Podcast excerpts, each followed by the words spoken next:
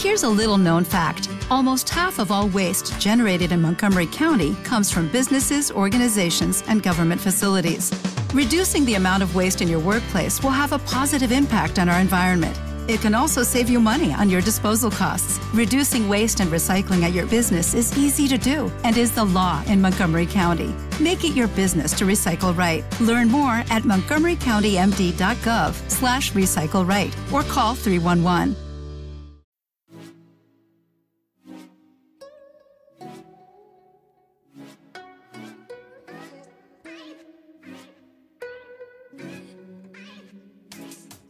Bueno chicos, bienvenidos una vez más. Estamos aquí en KDA Podcast. El día de hoy tenemos un invitado muy pero muy especial directamente desde República Dominicana. Yo creo que con la sola voz lo van a identificar, así que dejo que se presente. Compañero, bien pueda. Hello, Frank por aquí, desde República Dominicana, ¿te acordaste? Claro, me acuerdo, claro que me acuerdo. Dime una cosa, ¿tú cómo pronuncias el nombre? ¿Es Fran X, Fran X o solo Fran? Es Fran, porque yo me llamo Francisco. Y lo que pasa es que cuando puse Fran, K-Pop Cover, me negaron el usuario porque alguien lo tenía. Entonces yo puse Fran X K-Pop Cover. y esa es la historia del nombre. Bueno, parcero, bienvenido, bienvenido a KDA Podcast. Para nosotros es un placer tenerte acá. Entonces, parcero, la dinámica del día de hoy va a ser muy interesante. Como te venía comentando antes de que iniciáramos, queremos hablar un poco pues del proceso que has venido llevando. Para las personas que no lo conozcan y nos estén escuchando en este momento, el joven Fran tiene canal en YouTube que se llama Fran X K-Pop Cover, donde sube una sesión que acá en Colombia es la bomba. Te cuento que acá en Colombia todo el mundo habla, todo el mundo la referencia, la gente te conoce entonces es muy bacano que estés acá porque sé que muchas personas que te siguen desde Colombia van a estar escuchándonos y van a estar contentos. Para los que no lo conocen, la sesión se llama Todo lo que me gusta y me emperra, ¿cierto? Así es en ese orden. Es todo lo que me emperra, así es como yo la llamo, porque si no, porque si no el nombre es muy largo, que ya es largo de por sí. Yo solo le digo todo lo que me emperra de. Entonces cuéntame, Fran, ¿de dónde nació la idea de todo lo que me emperra? La idea de todo lo que me emperra básicamente nació cuando yo quería hacer un canal de YouTube y me gustaba el canal gringo este de, de Sins, Cinema Sins, que ellos hacen lo, lo, que yo hago, pero quejándose de películas. Solo que ellos no analizan, ellos hacen muchos chistes que por cierto no me hacen gracia porque son como, como muy gringos y eso. Entonces yo como que tomé ese formato, pero en realidad la idea vino de que una vez yo estaba en, una, en un festival de cine y detrás de mí habían unos unas estudiantes de cine quejándose de todo. Pero cuando yo digo de todo, yo, ese festival de cine recuerdo que fui con mi hermana y el festival se llamaba Mujeres en Cortos, que era un festival de cortos de cine hecho por mujeres y detrás de mí se sentaron unas tres estudiantes de cine quejándose de todo. Ay, mira ese plan. Ay, mira esa iluminación. Ay, pero mira cómo, cómo es actriz. Ay, pero eso no, eso no está bien actuado. Ay, pero y no me dejaron ver la, no me dejaron ver la película. No, está muy bien. Y era todo así. Yo como que ah, yo estaba molesto, pero al mismo tiempo entretenido porque decía muchas cosas chistosas y era una mezcla como de que, como de que me molestaban, pero me entretenían esas mujeres. Y yo como que quise duplicar eso. Claro, quisiste replicarlo en el K-pop. Yo me considero muy fan tuyo, aquí a carta abierta lo digo. Me gusta mucho el contenido que haces y me parece que es algo necesario porque siempre es bueno el humor, pero hay algo que yo venía pensando y es que se, la parodia o el humor en el K-pop se toma muy a, al chiste fácil, ¿Sí me entiendes? Que es, eh, por, para no entrar en detalles de pronto de, estereotipos, son chistes muy fáciles, de comedia muy, muy, muy simple o muy boba. Y me parece que realmente el desarrollo que tú llevas con, con el trabajo tiene un trasfondo y eso es realmente lo que, lo que me hace disfrutar mucho, porque tú estás escuchándolo estás aprendiendo porque realmente enseñas cosas y de un momento a otro te sueltas una frase que, que es un que la peta, que realmente es un chiste muy bueno y se hace muy llevable. Entonces realmente a mí pues me gusta mucho ese contenido y pues de antemano agradecerte porque ese tipo de contenido realmente hace falta y, se agradece pues en la comunidad del K-pop internacional, Miguel. Muchas, muchas felicitaciones. Oh, Wow, qué bien, gracias. gracias por esas palabras. Sí, claro, bueno, es que con el mayor de los gustos. Bueno, eh, viejo Fram, te quiero eh, poner un poco en contexto. Nosotros aquí en KDA Podcast hablamos mucho sobre el K-pop y sobre cultura coreana. El día de hoy que quisimos traerte a ti para hablar un tema pues muy interesante con las personas y es algo que se está empezando a ver desde los últimos años y es la forma de cómo hacer emprendimiento desde el K-pop. Cómo hay personas que están utilizando esa pasión para generar oportunidades. Te pongo el ejemplo de KDA. Eh, KDA como tal nació como una academia de danza que se ha venido pues eh, metiendo en más aspectos y generando oportunidades. Realmente el enfoque que teníamos nosotros y que le estamos dando en este momento es cómo una pasión, como un gusto que es el K-pop se puede convertir no solamente en una fuente de ingresos, sino también en una fuente de empleo para varias personas. Y pues tú eres un ejemplo de una persona que ha emprendido con el K-pop, que tiene unos proyectos audiovisuales. Entonces me gustaría que nos contaras y le contaras a nuestros oyentes cómo lo ves tú, si lo tienes, eh, cuáles son tus, tus sueños, cuáles son tus metas, cómo estás perfilando esto, porque pues entiendo que esto es un emprendimiento muy interesante desde la parte audiovisual.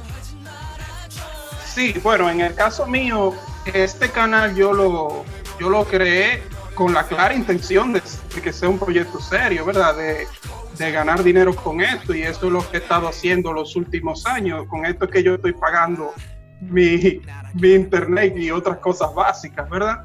Y, y, cada vez que aparece oportunidades, pues ahí se, se aprovecha más el proyecto, pero yo creo que el K-pop con el crecimiento que ha tenido sí da oportunidades para personas que, que, puedan crear un contenido que le interese a la comunidad.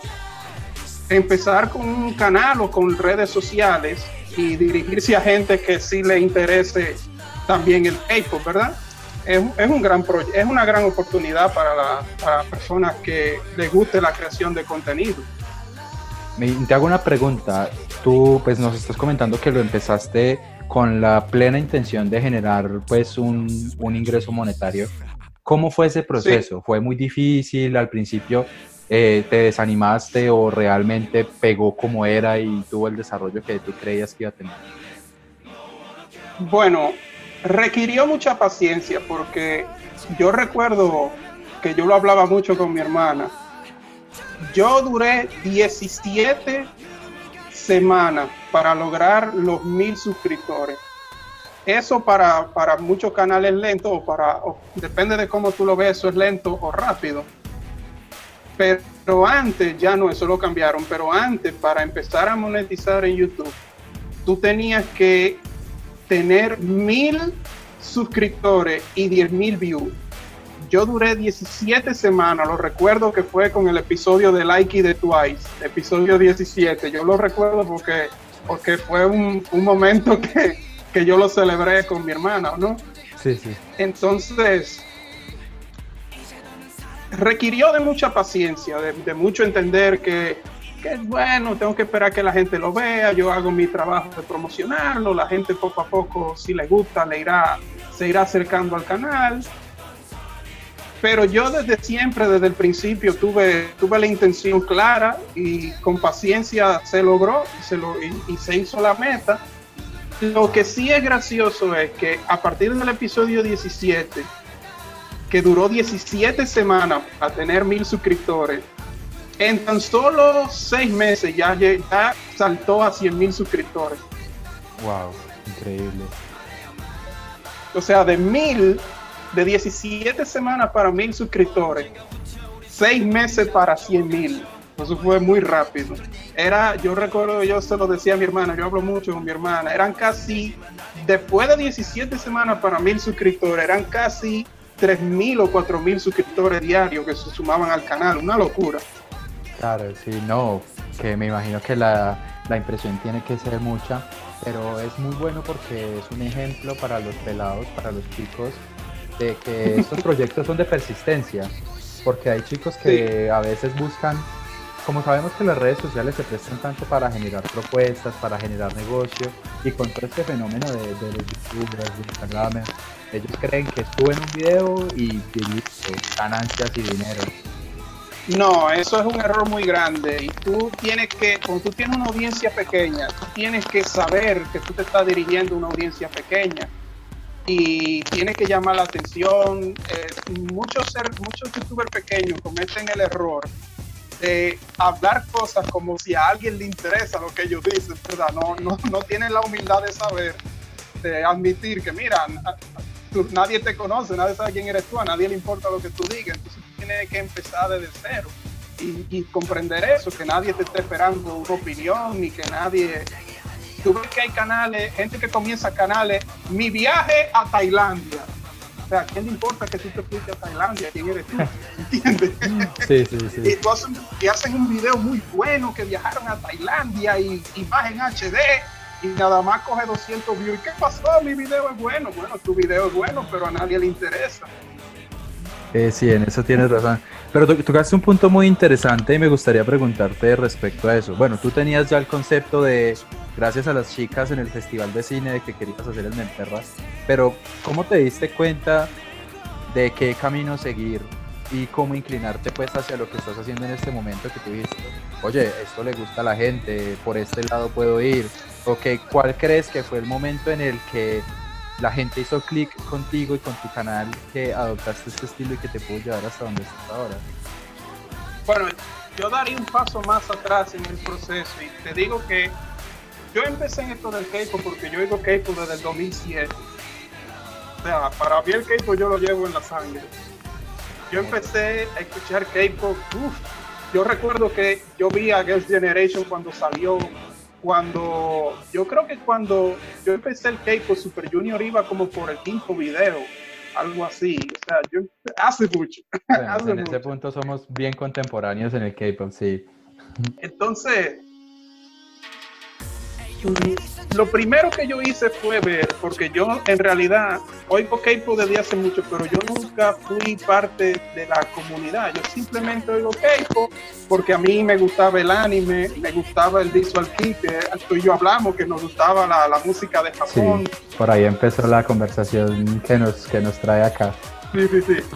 A mí me gustaba el visual kit, que es el, es el rock que se oye en Japón pero las empresas japonesas comenzaron a tener un comportamiento muy, muy, eh, muy poco agradable para el fanático extranjero. De hecho, yo abiertamente, abiertamente dicen que, que no que no le interesa el público extranjero. Entonces, esos artistas no tienen canal de YouTube, no, no tienen. Ahora es que algunos artistas japoneses están abriendo Instagram, ahora en el 2019, 2020 entonces yo cambié a, a, K-pop, empecé el K-pop, el K-pop tenía ya una estrategia para, para que al extranjero le guste y encontré mi casita en el K-pop. Antes de yo hacer el canal, lo primero que yo hice fue ver cómo estaban los canales de K-pop en América Latina. Déjame ver la barra de búsqueda de YouTube a ver los canales de K-pop de América Latina. Y yo se lo he dicho al mismo Don Chacha yo encontré canales como Don Shasha, Segui May, Bayas TV, canales que ya tenían más de 100 mil suscriptores. Yo, ahí fue yo dije, ah, ok, se puede hacer algo aquí. No, Fran, pues me parece muy, muy interesante la historia que nos vienes contando. Pues realmente lo que, pues el objetivo que queremos darle en este podcast creo que se está logrando y es darle a los muchachos, pues esa advertencia de que es difícil, pero que se puede realmente generar contenido con el K-pop y generar pues una estrategia que pueda monetizarse en vista pues a, crear una carrera con esto se puede.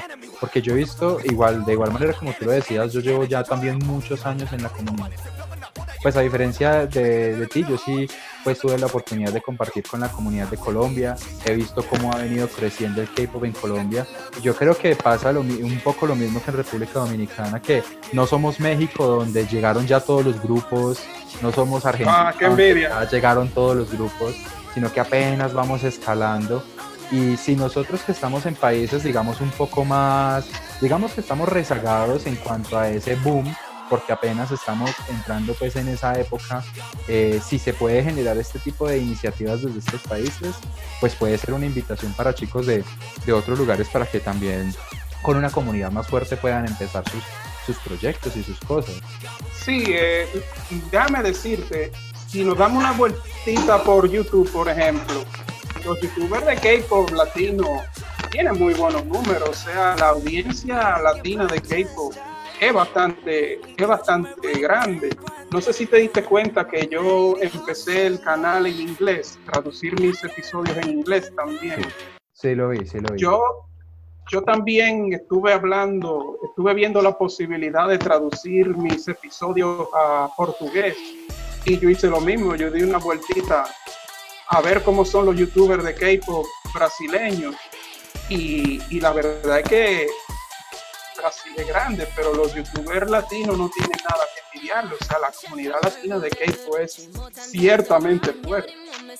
Sí, la verdad es que el K-pop en Latinoamérica, aunque a un paso más lento, se ha visto que un crecimiento, es un crecimiento muy grande. Ven, respecto a lo de tu canal en inglés, a mí, pues primero que todo, sí, sí los he visto, me parece muy interesante, me parece pues una, una apuesta muy interesante y me recuerda mucho a un programa muy antiguo no sé si de pronto eh, pudiste verlo, que se llamaba Music Mondays. Son unos chicos, una pareja de esposos que se llaman Simón y Martina, que tenían un canal y se dedicaban a hacer algo similar. Ellos hacían una review, todos los lunes hacían una review, pero te estoy hablando de que las reviews que yo vi de ellos fueron Rolly Polly, eh, Mona Lisa. Entonces sí estamos hablando de, de una época bastante pues alejada. 2010, 2011. Más o menos, sí. Pero entonces el concepto, la verdad, cuando vi tu canal en inglés, me, me llamó mucho la atención porque me, me, hizo tener ese flashback así como, como el chico, de, el, el, el catador de comidas de Ratatouille, Legos, creo que se llama. Cuando escucha eso, que vuelve a la infancia, me hiciste recordar mucho eso. Sería chévere que le echaras una, una ojeadita porque puede haber buena referencia ahí. Pero me parece también muy bueno porque ahí no solamente estás hablando ya de emprendimiento, sino de una forma de globalizar tu trabajo. ¿Por qué te lleva así?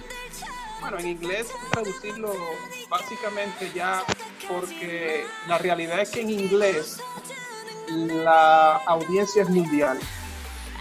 ¿Entiende? En español la audiencia es grande, pero no es mundial. Lo que pasa con el inglés es que no solo te oyen de Estados Unidos, Inglaterra y, más países donde se habla inglés, sino que todos los países del mundo tienen, los viewers tienen como inglés como su segundo idioma.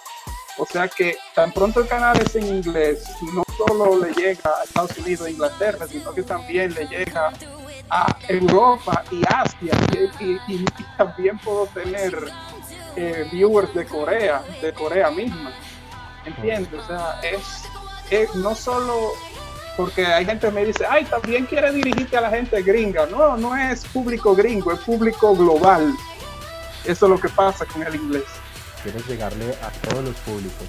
Bueno, y me imagino que así como empezó el canal, esto tampoco es improvisado, tiene un objetivo claro. Me imagino que el principal es ese que acabas de mencionar. Exactamente, yo creo que este canal en, uno o dos años, yo creo que también puede ser canal de plata, igual como lo es el, el canal en español. Y como te digo, también quiero traducirlo al, al portugués y al, francés y, cualquier, y cualquier cosa que se pueda. Es para llegarle al mundo. ¿Cuándo vamos a ver el primer todo lo que me emperra en coreano? Oh. eso, sería, mucho. Te dejo, te dejo la tarea, te dejo la tarea. Eh, que yo nada más necesito a alguien, alguien que sepa los idiomas que trabaje conmigo. Ah, listo. Entonces, convocatorias abiertas. Abrimos convocatoria. Quien sepa, quien hable fluido coreano y español, que hable conmigo. Ya saben, chicos, se dirigen a Faran X todos los que sepan coreano y español para que trabajen pues en un proyecto bien interesante. Eso es algo que me gusta mucho también hacer acá en Colombia y lo hemos manejado y es vincular chicos de la comunidad también a, que puedan trabajar con nosotros y es muy interesante hacer crecer también y ser parte pues del crecimiento de la comunidad. Bueno, Fran, entonces vamos a, pasar a, la última parte ya de la entrevista. Siento que, que, charlamos muy bacano, pero el tiempo se va muy rápido. Acá podríamos estar cómodamente. Hasta pero bueno, entonces vamos a, a, retomar pues una última sesión. Es una pequeña sesión de preguntas. Hemos recogido pues unas preguntas de algunas personas que ven tus videos y son preguntas sencillas. Pues te las voy a ir lanzando y, y vamos, vamos bateando pues estos home runs. Esta pregunta, esta es la primera pregunta y esto tengo que admitirla, es una pregunta mía, de parte de Johan personalmente, porque siempre lo he pensado. a Johan. ¿Tú crees que el acento que tú tienes es una de las claves para el éxito de tus videos? Pues mucha gente me dice que le gusta mucho mi acento. La mínima audiencia mía es de mi país. O sea, cuando yo me meto en el, en el analytics de YouTube, el país de donde menos me ven es, es del mío. O sea sí. que yo sueno, yo sueno eh, exótico para todo el mundo, para todo el que me oye. Sí, no, la y verdad mucha, es que sí.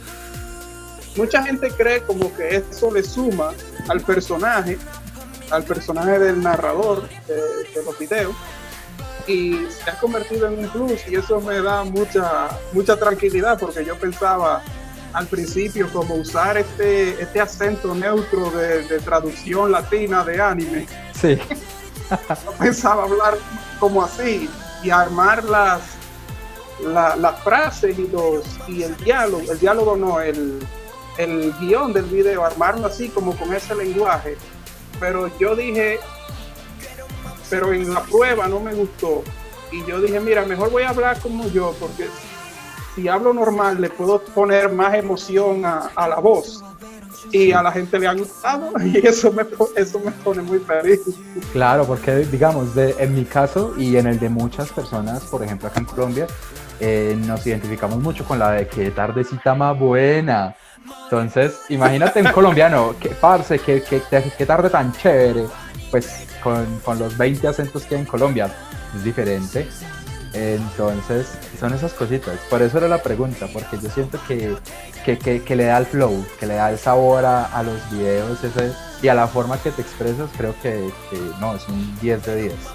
Me parece la pregunta. Sí, eso, eh, eso me, me, me da cierta esta particularidad y me hace único, me hace sobresaltar un poquito de entre el grupo porque también me di mi vueltecita por YouTube y no hay youtuber de K-pop dominicano. No, estás no tú, yo soy está el, el mejor, está el mejor, es el único y el mejor. Pero decidiste escuchar Spotify. Bueno, vamos con la siguiente pregunta. Muchas gracias. Esta me gusta. Sigue disfrutando de, ¿De dónde sale toda la imaginación para hacer los videos? Creo que un poco la respuesta ya la dimos en, en la referencia que tienes, pero ¿cómo te fluye la, la imaginación al ver tú un video?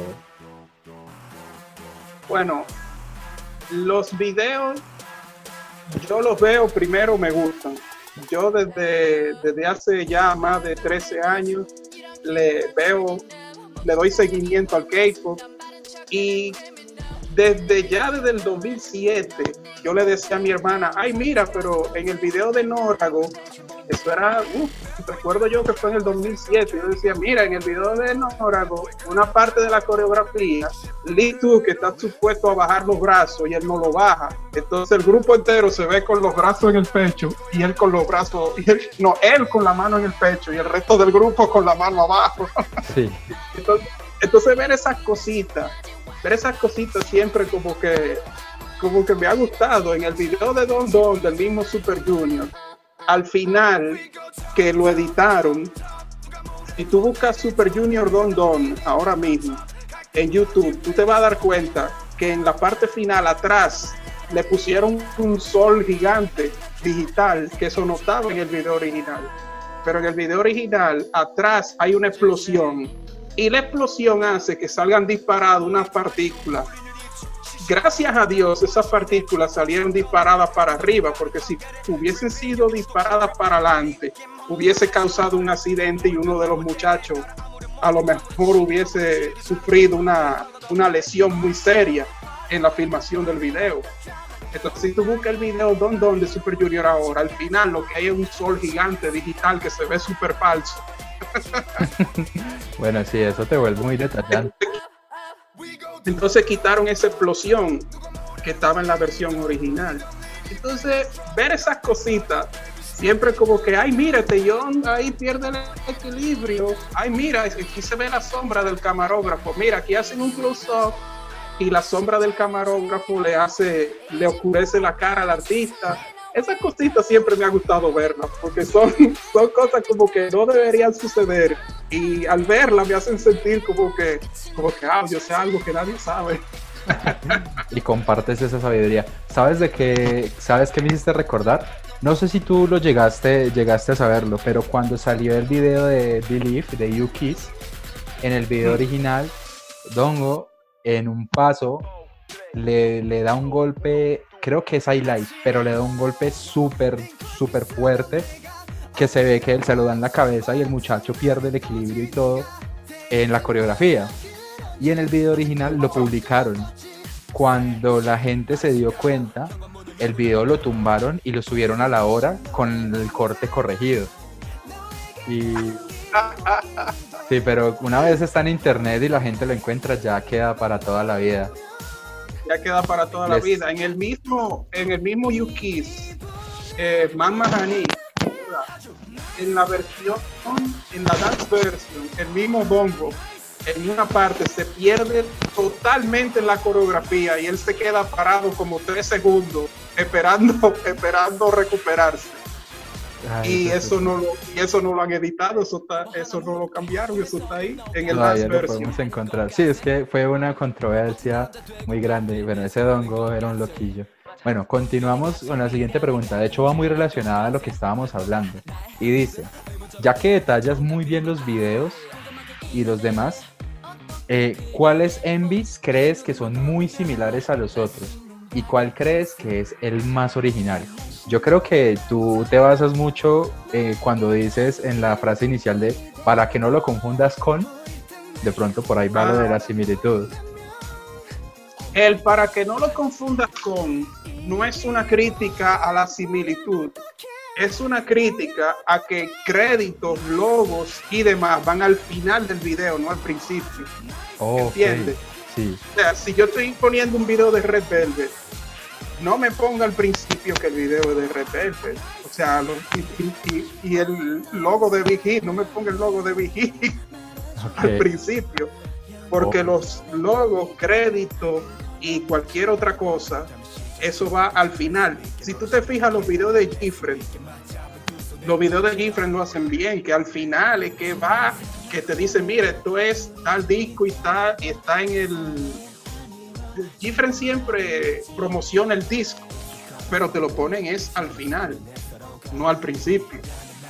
Correcto. ¿Entiendes? Eso, eso no es una crítica a que se parece, sino es una crítica a logos, créditos y demás que lo ponen al principio cuando deben ponerlo al final.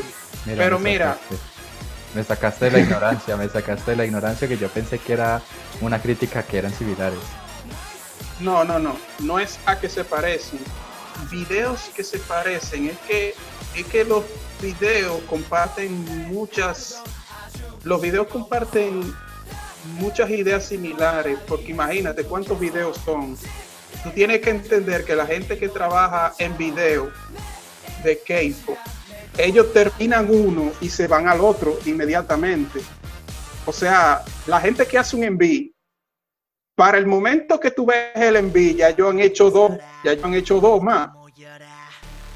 Sí. ¿Entiendes? Esa gente te hace un video, te dura, qué sé yo, dos, tres semanas filmando en el grupo, pero tiene una semana o dos previas de planeación, montaje de escenario. Entonces, cuando ellos terminan de filmar ese video, ellos van directo a otro Y cuando nosotros vemos que sale en YouTube el video, el video 1, ya ellos van por, como por el 3. O sea, son gente que van de un video a otro, de un video a otro. Y para mí se hace, se me hace increíble que esa gente mantenga la frescura, la originalidad, que cada concepto lo trabajen con respeto, que cada que a cada envío le dediquen el tiempo necesario que necesita para realizar el concepto, para, para darle la visualización que va, para que esté bien dirigido, bien editado. El que es una maravilla, porque eso tú no lo tienes en, en la música en la música americana, que en la música americana la actitud es como que ah, al público le gusta lo que sea, mientras que el K-pop no da al público por satisfecho. El K-pop como que tiene la mentalidad de que el público se merece más. Y eso es muy bonito y muy único. Perfecto. Oh, está muy, muy, muy, muy bacana la, la explicación. Bueno, vamos a, a la última pregunta. Esta me gusta mucho para que lo podamos cerrar entonces. ¿Cuál es tu cliché favorito? Mi cliché favorito. Wow. Tú sabes que me gusta mucho el cliché de que el video empiece con alguien caminando, porque es que casi todos los videos empiezan con alguien caminando. El día que tú hagas un video, vas a hacer, vas a empezar caminando en honor a eso entonces. Ah, sí, sí, sí, voy a, voy a venir yo o con un close-up o con un plano a mis pies. Porque el video empieza con alguien caminando, puede ser que alguien viene hacia la cámara o que alguien camina hacia el fondo del escenario y la cámara está en sus pies de las rodillas para abajo, ¿verdad? Sí, sí, sí, entiendo. Yo no sé por qué tanto los videos empiezan con eso. Siempre empiezan con alguien llegando a un sitio, porque yo entiendo, yo entiendo el concepto. Es como eso, eso se le llama, eso se le llama establecer. Tú ves que en la novela, por ejemplo, en las novelas de Colombia, en las novelas de México, eso se llama establecer. Tú ves que antes de una, antes de una escena siempre te ponen el edificio fijado en todas las novelas. Va para una escena y lo primero que tú ves es el edificio desde afuera y después los actores adentro. Eso se llama establecer. Entonces, poner al personaje llegando o caminando, eso, eso están estableciendo como de que llegaron al sitio, como de aquí es que va a suceder la cosa. y eso yo lo comprendo, pero al mismo tiempo es como que ya, para y busquen otra cosa. Digamos, a mí hay un cliché que es mi favorito, no por el cliché en sí, sino por el, por el cambio inesperado cuando pasa a veces. Yo soy muy fan de, de los cambios inesperados y es cuando aparece un reloj con pilas. Que dices como, mira, un reloj con pilas. Y yo, uy, ¿qué? oh, por Dios. Tú sabes el, el, reloj sin pila, la gente me pone en los comentarios siempre que es malo si lo ponen con pila y malo si lo ponen sin pila. los relojes están sin pila, primero porque son utilería. Y segundo, porque si lo ponen con pila en las diferentes tomas va a dar error de continuidad, porque si no, nosotros que vemos el video final, cada vez que salga la escena, el reloj va a tener una hora boca. Sí entonces por eso no tiene pila. Pero entonces cuando tiene pila, yo le digo que este reloj está loco porque en la escena anterior eran las 2 y ahora son las 5. No te puedes mantener contento, pero bueno, eso es importante. Bueno, Fran, eso fueron, eso fueron todas las preguntas del día de hoy. Ah. Si quieres, te voy a dejar que, que nos des un último discurso. Yo, de, después cuando el canal en inglés llegue al, al millón de, de, suscripciones, volvemos a que ¿Cómo? ¡Oh, my God! Y, y, hacemos una segunda entrevista para que puedas... Para mí es un placer. Para mí, cada vez que tú quieras pasarte por acá, es más, te, te hago la invitación al aire. Si algún día quieres venir a conversar en nuestro podcast sobre algún tema, perfecto. Este podcast es, tuyo. Tienes las puertas abiertas cuando quieras. Wow, gracias, mi hermanito. Para mí es un placer siempre siempre estar a recibir tu llamado. Tú sabes que yo te sigo en Instagram desde que nos conocimos, porque a mí me pone muy feliz verte. Tú sabes que como yo no vivo en Colombia, yo no puedo básicamente no puedo hacer nada con tu proyecto.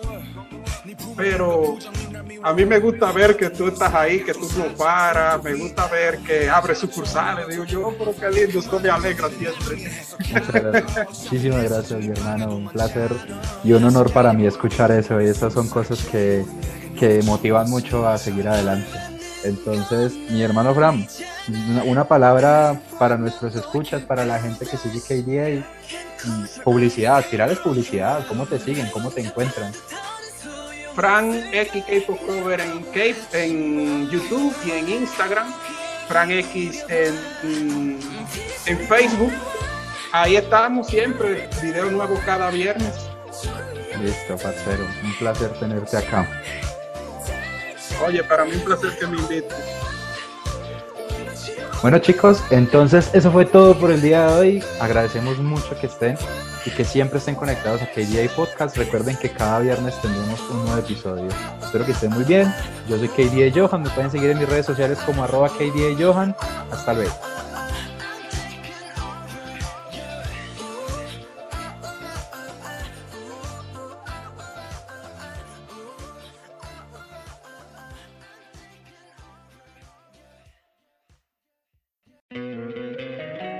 Encantaría tener 100 dólares extra en tu bolsillo? Haz que un experto bilingüe de TurboTax declare tus impuestos para el 31 de marzo y obtén 100 dólares de vuelta al instante. Porque no importa cuáles hayan sido tus logros del año pasado, TurboTax hace que cuenten. Obtén 100 dólares de vuelta y tus impuestos con 100% de precisión, solo con Intuit TurboTax. Debes declarar para el 31 de marzo. Crédito solo aplicable al costo de la presentación federal con TurboTax Full Service. Oferta sujeta a cambios o cancelación en cualquier momento.